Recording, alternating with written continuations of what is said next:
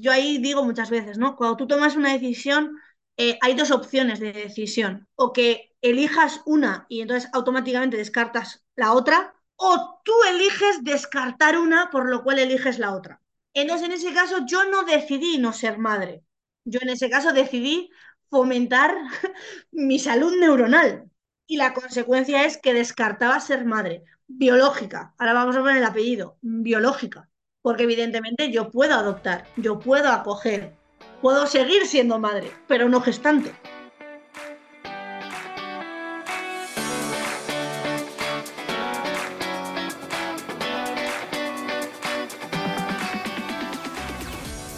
Bienvenida a F de Fertilidad. He creado este programa para que tú y yo podamos escuchar diferentes historias contadas en primera persona sobre la salud sexual y reproductiva de las mujeres y las diferentes formas de crear una familia. No se habla suficiente de estos temas, de cómo se vive la infertilidad, de las pérdidas gestacionales, la congelación de óvulos, la reproducción asistida, la ovodonación o donación de esperma, la adopción, la acogida, las pruebas genéticas, la crianza monoparental por elección, la fertilidad LGTB, de vivir sin hijos no por elección o del impacto que todo esto tiene en las emociones, en la relación de pareja, en la salud o en el bolsillo. Este podcast cubrirá todas las experiencias sin prejuicios, los finales felices, los casos tristes que aplastan el alma y los que aún están en el limbo. Mi deseo es que escuchar estas experiencias te acompañe, te empodere y te ayude a transitar este camino o empatizar más con otras personas que lo están transitando. Yo soy Isa, tu anfitriona, y te doy las gracias por estar aquí. No estás sola. Bienvenida.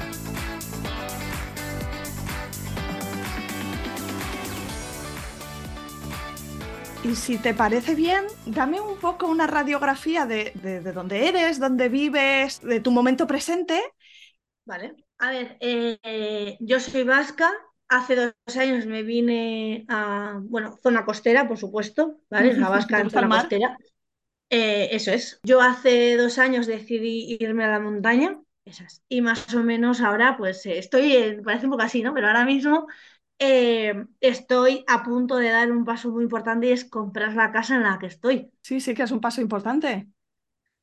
Eso es, ahora estamos a ver si me da la hipoteca, me da la hipoteca la jefa, la o sea, ahí estamos, pues por una negligencia médica que me toca en el oído, me toca en el nervio, por lo cual yo tengo el umbral del dolor muy bajito, entonces, bueno, pues siendo mujer, yo siempre he tenido reglas muy, muy dolorosas, por lo cual, pues perdí el conocimiento.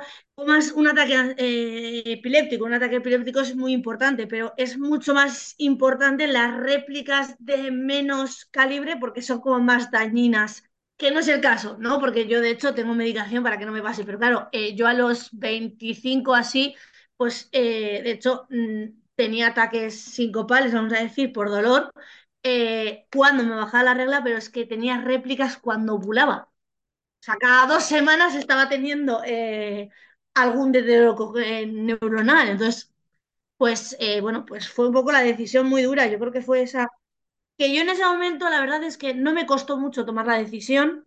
Creo que tengo esa suerte, ¿no? Que las decisiones importantes las tomo como muy decidida, pero luego hay que ponerse en valor y decir, ostras, que acabas de decidir el no ser madre biológica, ¿no? Porque decías tú, no, bueno, es que si no puedes ser madre natural, vamos a llamar, eh, bueno, pues tienes eh, la, in vitro o tienes cualquier técnica o en algún momento, pues yo que sé, con movilidad reducida, eh, pues te, ayuda. Vale, claro, si yo lo que no puedo es tener eh, algo en el útero, ya ni me puedo ser madre biológica de ningún tipo, ni por in vitro, ni por...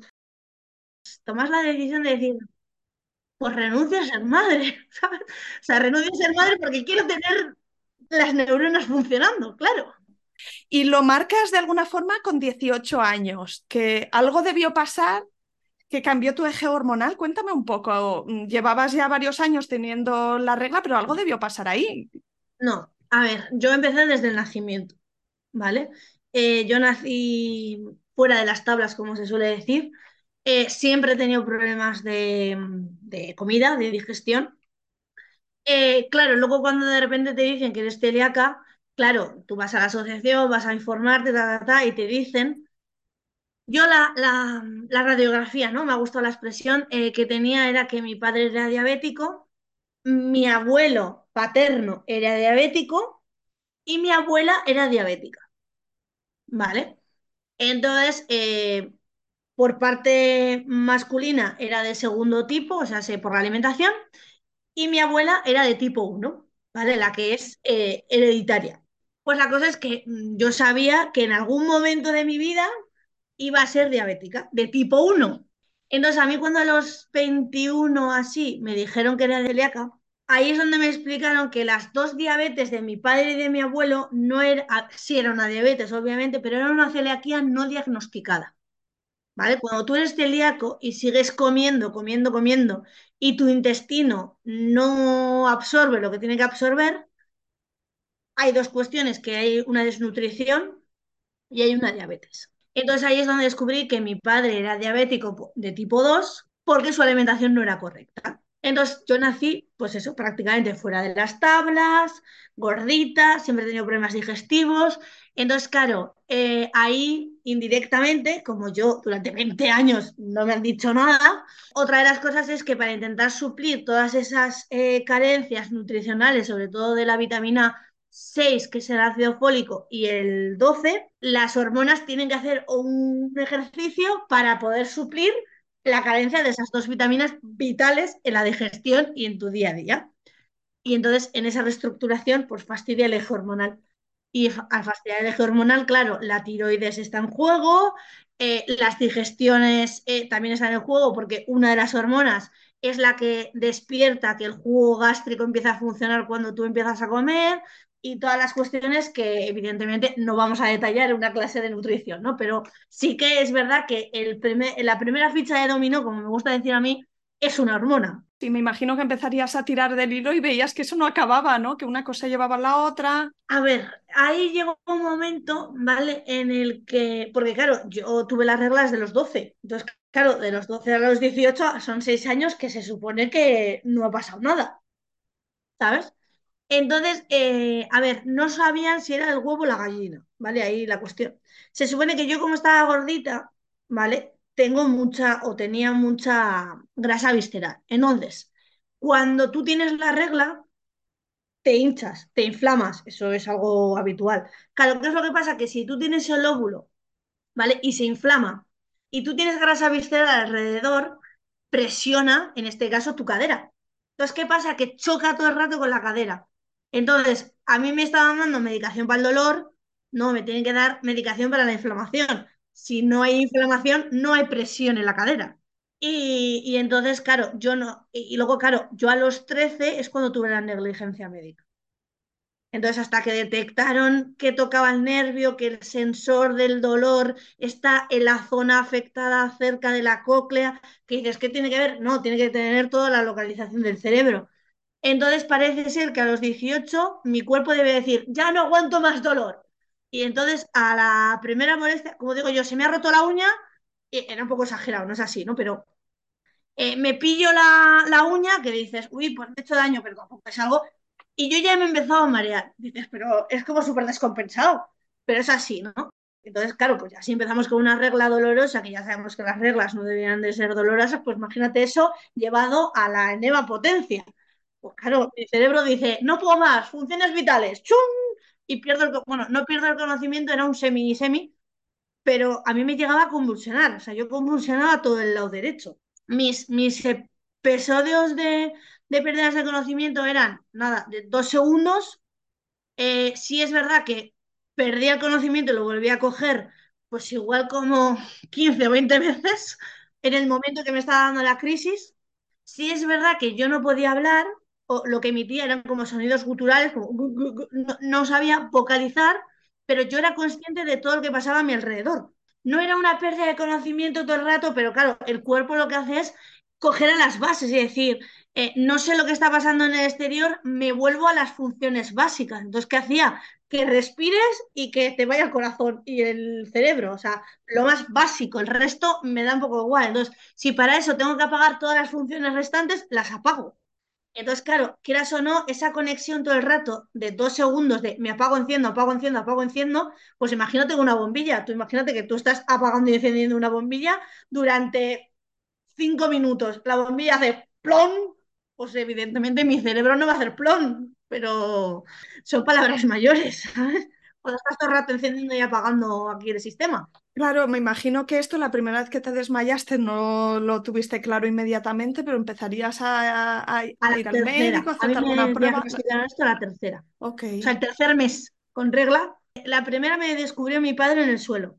En la segunda tuve un golpe en la cabeza por una compañera y se me. Eh, porque yo siempre tenía el mismo camino, ¿vale? Tenía la misma aurora, entonces me dolía la cabeza, me dolía el ojo derecho, forma de L, convulsionaba el brazo por dentro convulsionaba el brazo por fuera y lo mismo con la pierna, convulsionaba la pierna por dentro convulsionaba la pierna por fuera. Y ahí ya era desconexión total. Y empezó a convulsionarme la pierna. Conseguí poderme medio tirar de la cama, ir hasta la cama de mi madre y decirle, ama, empiezo ya la última fase. Que mi madre me medio levantara, me metiera en el coche y me llevara a urgencia. Y ya el tercer es cuando dijo mi madre, oye, es que ya llevamos, ¿qué es de estas que dices? Ya llevo tres meses viniendo cada vez que a la niña le baja la regla. Y entonces el neurólogo dijo, a ver si la niña lo que no aguanta es el dolor y el dolor más grande es la regla. Eh, tienes un síncope vasovagal por dolor intenso. Sí, qué, qué, importante que el médico se ubique, ¿no? Primero ir al especialista que toca, porque esto era eso, pues neurológico, pero luego también ginecológico, esa nah, inflamación, ¿no? Que decías sí. al principio. Claro. Vale, vale. Y entonces, ¿ahí empezó la píldora o eso vino más tarde? Pues yo creo que más o menos. No, yo ya estaba, o sea, cuando a mí me dijeron eso, yo ya estaba tomando la píldora anticonceptiva, la normal. La que tienes tres semanas de hormonas y la, primer, la última descanso. Y luego, claro, cuando ya empecé a tener estas crisis, yo ya lo sabía por, por ser sanitaria, pero me lo recalcaron cualquier episodio de epilepsia o pérdida de conocimiento debe ser informado al médico de cabecera. Siempre. Aunque digas, ay, no ha sido corto. No, siempre.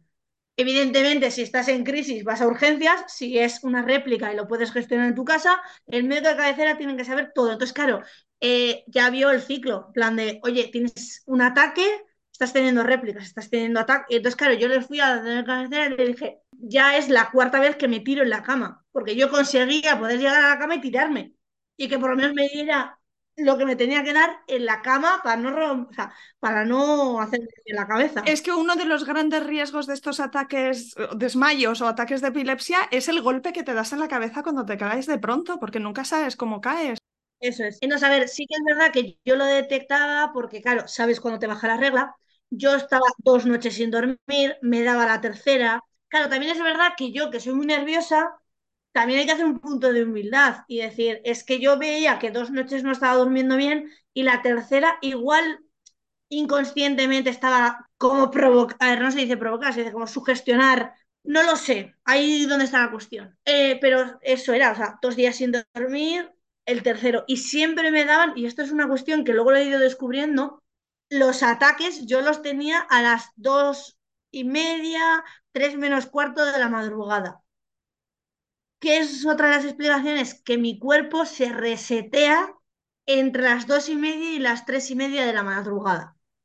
¿Qué es lo que pasa? Que ahí es cuando mi cuerpo empieza a darse cuenta de que tiene dolor, porque sea por la regla, y no es capaz, con un ordenador, no es capaz de hacer el arranque.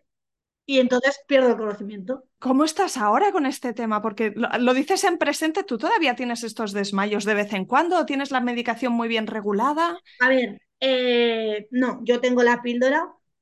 O sea, te la cambiaron ahí, te no, pusieron ahí es cuando con me otra. dieron la decisión y me dijeron, eh, estás teniendo muchas réplicas, eso significa que se te están muriendo las neuronas o se te están deteriorando las neuronas. Y dije, hola, con 25 años en pleno estudio, eh, por favor, yo quiero mantener mis neuronas lo mejor posible.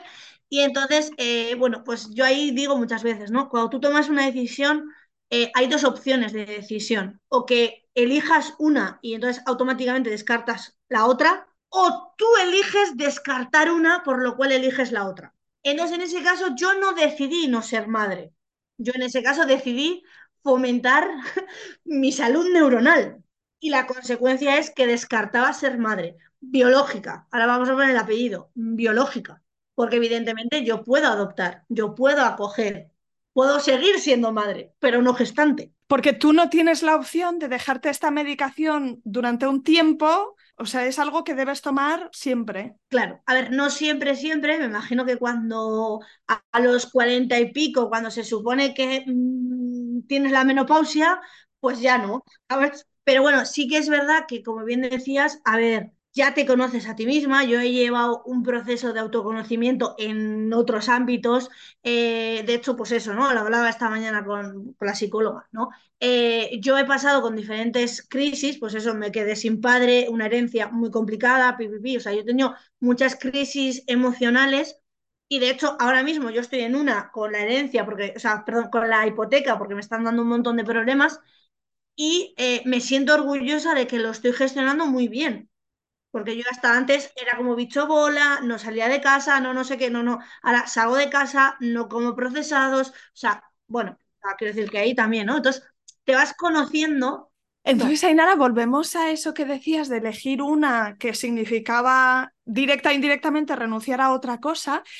O sea, eras consciente, porque claro, con 25 años lo que tú dices es que, que a lo mejor todavía nunca hemos pensado en cuánto deseamos o no deseamos ser madres o cuándo, ¿no? Y ahí te lo ponen en la cara quizá un poco demasiado pronto. Sí, sí. O sea, a ver, yo no, yo no fui consciente, ¿eh? O sea, fue como, ya te digo que es verdad que me dijeron A o B y yo dije, mmm, priorizo la A, básicamente porque, claro, también es verdad que yo en ese momento, yo ya era sanitaria, eh, sí que conocía un poco y decía, a ver, es que uno, están muriendo las neuronas y yo estoy estudiando, por lo cual si las neuronas no me funcionan, no coordino. Dos, hombre, si estoy perdiendo el conocimiento todo el rato, puede tener una consecuencia en el que yo pueda tener con una pared cerebral o alguna náusea, o sea, que pierda el, el oxígeno. Y dije, a ver, mm, yo estoy con una discapacidad auditiva, por favor, señor mío, déjame como estoy, que con mi pérdida auditiva me arreglo muy bien, no quiero más eh, retos en mi vida, ¿sabes? O sea, quiero decir que ahí te presentas y dices, ostras, es que perder el conocimiento significa que puedes quedarte sin oxígeno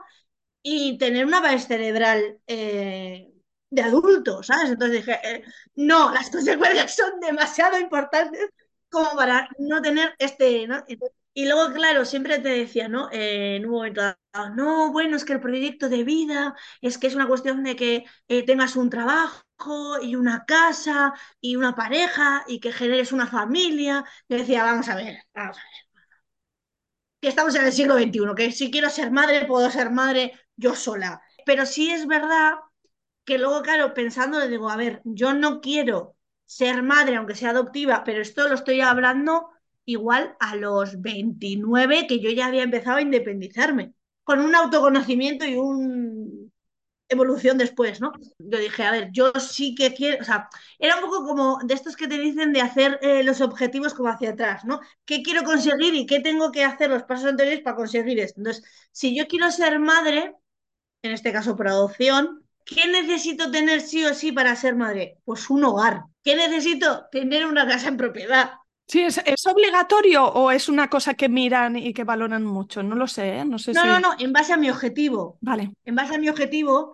¿Vale? No es una condición para la adopción, pero sí que para ti, para tener seguridad. No lo sé, no, no- no he mirado, no he mirado las características, pero sí que es verdad que evidentemente tienes que tener eh, un sitio donde la criatura esté, esté habitable. Puedes ofrecer eh, un hogar con estabilidad, eso con seguridad. Mm. Entonces dije, a ver, yo no necesito tener, vamos a decir, un trabajo, necesito tener ingresos, pero no un trabajo a cuenta ajena, puedo ser mi propia jefa, eh, pero evidentemente necesito tener un hogar para poder ofrecerlo. Entonces, como para enero así, quiero presentar los papeles de adopción, que encima tardan como tres o cuatro años. Entonces, bueno, pues te pones en 36 siendo mamá, que está bien, ¿eh? Que hay gente que se queda embarazada a los 36 de manera biológica, pero bueno, Pues de esta capacidad que tú tienes de resolver las cosas con, con soltura, con entereza, de ser muy valiente, ¿tienes algún consejo para las mujeres que escuchan este podcast que pueden estar en una situación diferente, pero al final tienen en común, ¿no? Pues que, que la vida les está dando una de derecha y otra de revés y que no siempre es fácil levantarse después de los golpes. Pues mira, yo daría dos puntos. El primero de todo, que se conozcan a sí mismas, que es un camino con mucho barro, piedras, eh, socavones, que por favor recorran el camino con una, una persona profesional, ya sea psicólogo, psiquiatra, me da igual. O sea, que se conozcan a sí mismas y que lo hagan de la mano de un profesional. Y que sepan que va a ser un camino eso, de piedras, barro, eh, vale, puentes, alegrías, pero también mucho barro, o sea, quiero decir, de mancharse y de conocerse y demás.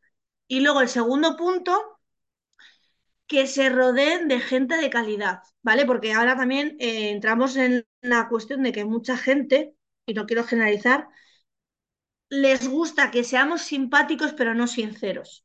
Entonces, que realmente, eh, pues eso, mm, te rodees de tus amigos, pero amigos llamado en el que si tú te caes y necesitas eh, X, cojas el teléfono y le digas, oye, Cari, me acaban de decir que mi padre se ha muerto. Y no te digas nada más, lo único que hace es organizar a su hija y plantarse en tu casa. Eso es un amigo. El que dice ese ejemplo puede decir cualquiera, pero el que cuando tú realmente necesitas y estás ahí en el barro, sea una mano en la que te diga, o se sienta al lado tuyo y te diga, venga, ¿qué necesitas?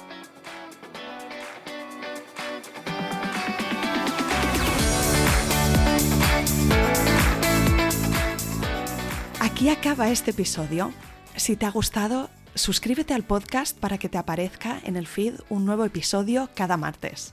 Encontrarás una amplia biblioteca de relatos de otras mujeres y de algún hombre que han transitado o están transitando el camino de la fertilidad. Gracias por acompañarme. Espero que este programa te ayude. ¿Y te puedo pedir un favor? Ayúdame tú también a mí a que este recurso llegue más lejos recomendándoles F de fertilidad a tus amigas o amigos. Y por supuesto, no dejes de escribirme. Me encantará saber de ti. ¿Quién eres? ¿Por qué escuchas este programa? ¿O si te ha ayudado? Mi email es isa.planetaparto.es o en Instagram la cuenta F de Fertilidad Podcast. Cuídate mucho, nos vemos la semana que viene.